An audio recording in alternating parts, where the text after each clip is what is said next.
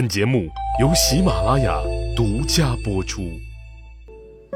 在奏折里看他做事，在日记里听他的心声。听众朋友，你好，欢迎收听《奏折日记里的曾国藩》。我们今天呢，来继续讲曾国藩的造轮船的事情。我们前面几期呢，都说到了，为了造中国第一号兵轮，曾国藩他们在各个方面都做了充分的准备。准备了新的工厂、新的造船地址，筹集了新的经费，网局了人才，积累了一批经验。这个准备时间的战线拉的特别长，但是做的呀却是非常的充分。因为曾国藩认为这个时间花的值，造船是我们中国的自强之本，他对此啊非常有信心，舍得投入。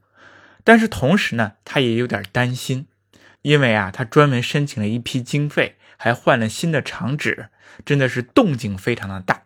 如果成功不了，那就有点尴尬了。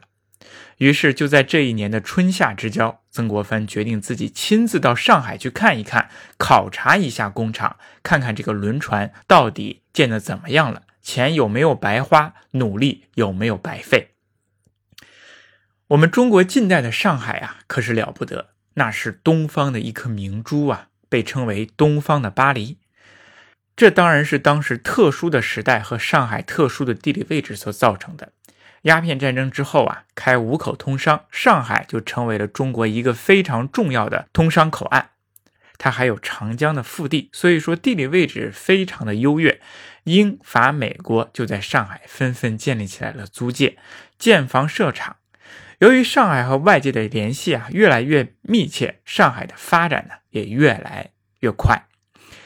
同治七年的时候，上海啊还没有发展成一个国际大都市，但是这个时候，它刚刚从太平天国之乱的战火的影响下复苏起来，已经开始稳步而且快速的向前发展了。上海已经俨然成为了一个不同于中国其他地区的另外一个世界了。曾国藩的上海之情，让他看到了很多新鲜的事物，也给他的心里啊带来了很大的冲击。上海啊，虽然是两江总督的辖地，但是身为总督的曾国藩要想外出巡查，那还是得先给朝廷打一个报告，不然呢，那就是擅离职守了。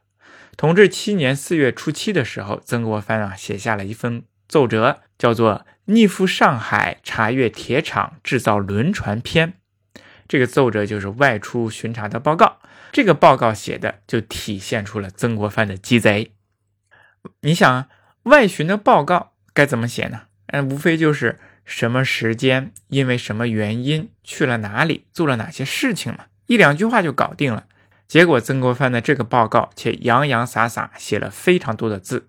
首先，他的开头立意啊就非常高，他不说自己要外出，他先简述了一下清朝当下的外海海军情况。他说，原来江南外海海军啊有一百七十一艘战舰。结果呢，年久失修，到了道光年间的时候，这些船都全都不能用了，那就相当于中国的外海已经没有什么海军了。本来呀想重修战舰，结果太平军这么一闹啊，就一直耽搁下去了。然后他还继续写，此时啊建立海军啊急迫性非常强，近几年啊洋面不净，经常会有海盗出来抢劫。而且国际局势啊也非常的不稳定，说不定什么时候就需要在外洋开战。我曾国藩呢，原来在长江建立的水军，其实是根本没有办法去外洋作战的。因此这么一分析，他顺理成章的就说出来了制造轮船的必要性以及建立海军的紧迫性。那紧接着就说出来了上海之行。因为制造轮船非常的紧迫，因为需要建立海军，所以我得先去上海给考察一下。最后一句话，他就说出要和丁日昌等一起去上海做两件事儿，一个叫博寻洋面战争之道，就是说去外海考察一下战争的军事情况；一个是细查铁厂制造之功，也就是去上海铁厂去考察一下制造轮船的情况。也就是说，他去上海之行有两个目的，一个就是考察洋面的军事，另外啊就是去铁厂去看制造轮船的情况。你看看，当官不易呀，总督出巡写的报告都是这么小心翼翼。我觉得他这么小心啊，主要有两个方面的用意。一方面呢，他是在强调上海之行的重要性，造船的重要性，为以后建立海军打下基础。那么另一方面呢，这样铺垫也是为了堵住顽固派的口，不要让他们对曾国藩的上海之行有什么微词。报告写完了，到了四月二十四号的时候，曾国藩就出发了。他在日记当中呀这样写：“于奏明至上海查阅外洋水师事宜。”未正启程，至汉西门外上船，深正开船行二十里，至下关湾泊，就写了这一天乘船开始旅途的这样的一个状况。先从南京出发到上海，我们想现在从南京到上海需要多长时间呢？那坐高铁嗖的一下子就到了。但是那个时候曾国藩走的非常慢，真的是慢慢悠悠。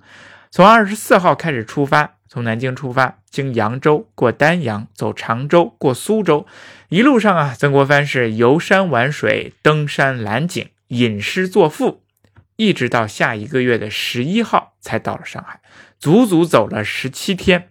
看来呀，他也是借着出差来旅旅游。闰四月十一号的时候，这天中午啊，曾国藩的船就到达了上海界内，在新山地码头。登陆，下官们呢，早早的就为曾国藩准备了几个监狱，等着他。一下船，曾国藩就和官员们寒暄几句，然后就坐上了江南这种特有的监狱。监狱是什么呢？是当时一个非常流行的交通工具，主要是为这些达官贵人们做准备。其实呢，就是竹编的躺椅，哎，上面呢，有的时候呢，还有一个遮阳的伞盖。有两个人一前一后在肩上抬着，这个达官贵人呢就坐在中间的这个躺椅上，走起路来啊一颠一晃的，虽然不快，但是非常的舒服，也非常的惬意。曾国藩呢就坐着这种阶椅，看着道路两旁的上海美景，过了洋泾浜，看着法租界内和公共租界内的一些老外们，他们这是穿着奇装异服。然后呢，又路过了黄浦江，看着码头上的工人在忙忙碌碌、川流不息，不停地卸着这个麻袋。然后呢，一直走了十八里，就来到了上海城南高昌庙的新造铁厂。曾国藩干脆就住在这里了。第二天就开始了考察。这一天的日记当中啊，他这么写：旋出门至机器局，观一切制造机器，屋宇虽不甚大，而机器颇备。哎，这就开始考察了啊！一出门就去机器局观看一切制造设备。这个厂子的屋子虽然不大，但是里边的器具啊非常的全。那么考察对象的一个重点就是新造的轮船。曾国藩其实这一趟就是为了看他的，那么看看造的怎么样了。这个时候呢，轮船造的已经初具规模了。曾国藩他在日记当中还描绘了一番，讲了讲轮船的构造，什么龙骨啊、船架呀之类的，讲了一通。讲的呢是非常的简单，但是可以看出来，曾国藩自己其实是想好好的了解一番的。日记当中呢，他还写了这样的一句话，说：“即此船七月可下水。”你别看这句话写的平淡无奇，非常短，但是这句话却透露出曾国藩满怀期待的喜悦心情。他也深受鼓舞啊，多年来的经营心血没有白费啊。上一年还专门上书朝廷，请节流江海关的关税，这是朝廷的专款呢，节留下来了一成，专门造船，造的成功不成功呢？今天看了还是非常高兴的，很欣慰。所以说这一天考察下来呀，他都非常的开心，非常的高兴。那么这种高兴呢，甚至让他在晚上兴奋的睡不着觉。他在日记当中写，他说近年来呀，无次此夜使身使睡者。就这么多年来，没有像今天这么晚上睡得这么晚了。哎，幸亏呢还能够睡得着。由于今天考察事情高兴，再加上和今天的家事相结合，曾国藩这一天非常的高兴。他在日记当中他说：“且喜且惴惴。”嗯，且喜，那就一方面高兴啊，也一方面担忧。这是曾国藩这种文人所所特有的这书。总的来说，他这一天呢是非常高兴。三更三点的时候，他才睡觉。那其实啊，容闳也在他的回忆录当中描写了曾国藩来上海考察的情景。荣闳，我们前面提到过很多次，这是我们中国第一个毕业于耶鲁大学的人。他受曾国藩之托到美国呢，采购了很多的机器设备，而且呢还发起了留美幼童的计划。那么这一天呢，他也陪着曾国藩在上海考察。他说呀，曾国藩来上海视察机器局的时候啊，非常的有兴趣。荣闳知道曾国藩对机器啊有一些独特的见解，所以呢就带着他。看遍了从美国购来的各种机器设备，而且呢还试验运行给他看。曾国藩看了之后啊，就非常的高兴。那荣闳呢也趁机向他建议，应该在工厂旁边呢开设一个学校，来培养我们中国人学习这些先进的科学知识。这样以后啊，我们中国人就不需要再用外国的机器了，不需要再聘请外国的工程师了，中国制造就可以畅行中国了。至少来说，这就是曾国藩考察上海铁厂的情况。其实，曾国藩这次来上海，他还有一个意外的收获。什么收获呢？他在这中间呢，去参观了法国领事的家。这个法国领事呢，叫做白莱尼。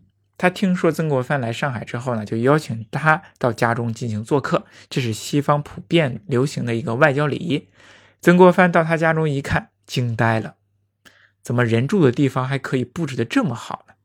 四层小洋楼，曾国藩一一登览观看。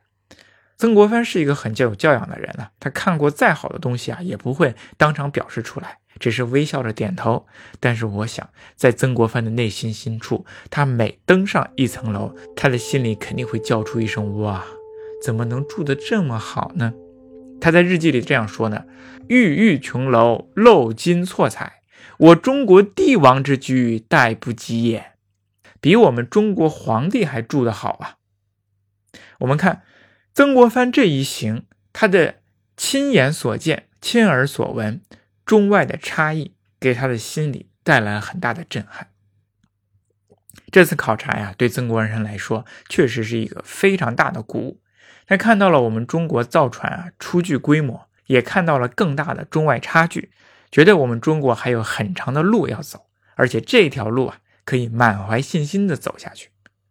曾国藩做事也是非常沉得住气，放得长线，坚持住就能钓了大鱼。前前后后为了造这一艘兵轮呢，做了非常多的准备。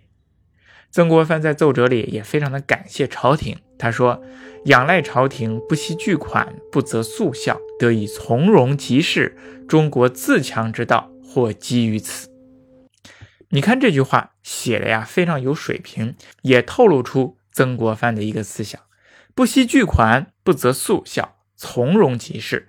这就体现出曾国藩踏踏实实的办事办事态度，要投入，而且不能急。限期一个月完成这种事情，是曾国藩强烈反对的。就好像我们现在做事一样，很多公司拿到一笔融资，钱投入下来，让员工们迅速的加班加点。来做一件事情，各种 KPI 压下来，想在几个月、一年的时间内就取得效果，这往往是不能够实现的，因为做事情总是要有一个周期啊，想一下子做成是不太可能的。我想曾国藩呢是一定反对这种 KPI 的。好，我们今天啊就讲到这里，谢谢大家。下一期呢，我们会继续沿着轮船这条线来讲一讲造轮船之前，曾国藩对买轮船是一个怎么样的态度。